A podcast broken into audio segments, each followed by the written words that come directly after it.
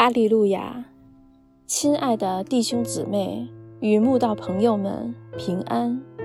今天我们要分享的是《日夜流淌心中的甘泉》这本书中五月二十九日“守望的人”这篇灵粮。本篇背诵金句：以西结书三章十七节。人子啊！我立你做以色列家守望的人，所以你要听我口中的话，替我警戒他们。有位执事娘曾经请我帮她祷告，因她要去劝诫一个年轻姊妹一些事情。当时，这位执事娘就以以西结书三章十八至二十一节的经文跟我分享。让我明白为何他明知这位年轻姊妹会恼羞成怒，从此不再理他，但他还是得勇敢地去警戒他。我何时指着恶人说，他必要死？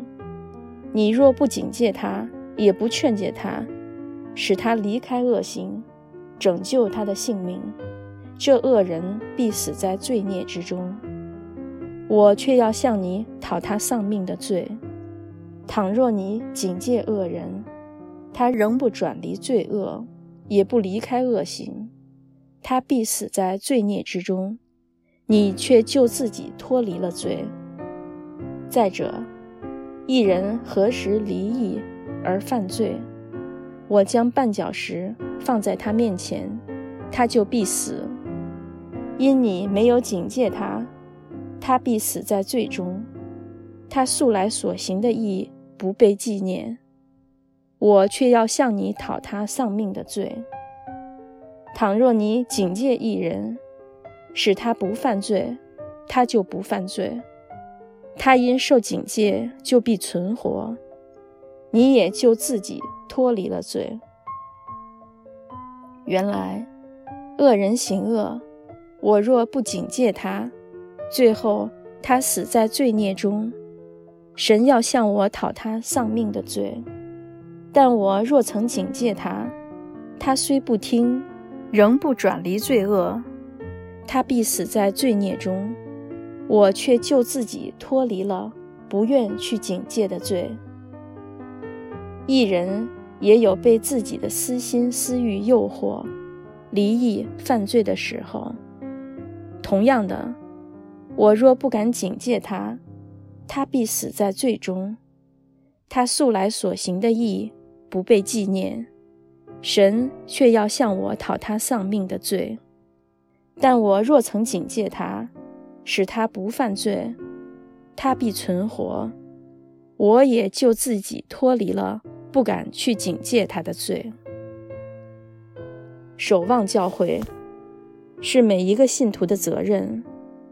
并非只是传道长职的职责。